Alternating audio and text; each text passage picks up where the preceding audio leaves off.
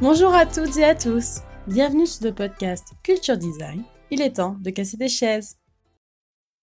Aujourd'hui, je vais vous présenter un des processus que j'utilise en tant que designer, le design thinking. L'expression design thinking signifie la pensée design. C'est une démarche créative, collaborative et holistique basée sur la compréhension des attentes fonctionnelles et émotionnelles des futures personnes qui utiliseront, mais aussi ceux qui créeront le service. La méthodologie du design thinking permet ainsi d'innover en concevant un service à la fois désirable, utile et utilisable pour l'utilisateur, mais également performant et différenciant pour l'entreprise. En effet, pour qu'un projet fonctionne, il se doit d'être désirable, faisable et viable. Le design thinking a été démocratisé par Tim Brown dans son ouvrage intitulé Les Design, sorti en 2009. Mais il fut initialement développé dans les années 80 par le professeur Robert McKim, puis repris par le designer Rolf Fast à l'école de Stanford. McKim et Fast ont mis en évidence sept étapes dans le processus de travail.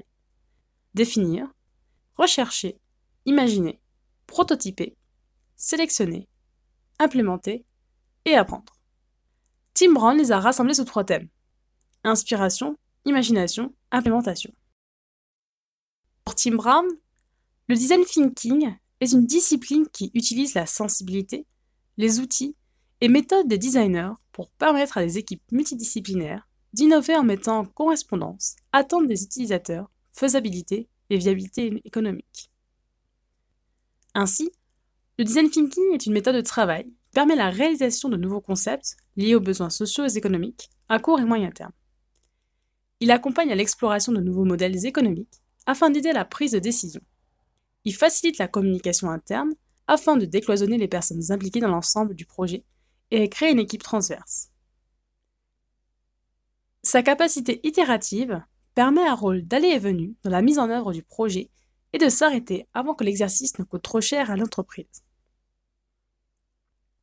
La méthode Design Thinking scénarise de manière créative succession d'événements, d'actions et de résultats en organisant des informations et des situations afin d'en augmenter l'efficacité et la qualité.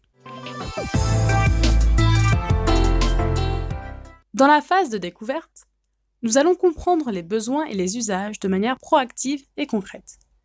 C'est ce que l'on appelle aussi la phase empathie.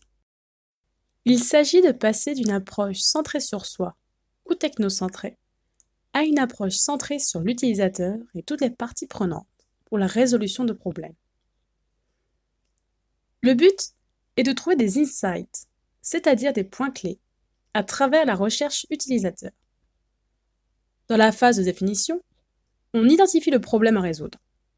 Puis, on génère ensuite des idées.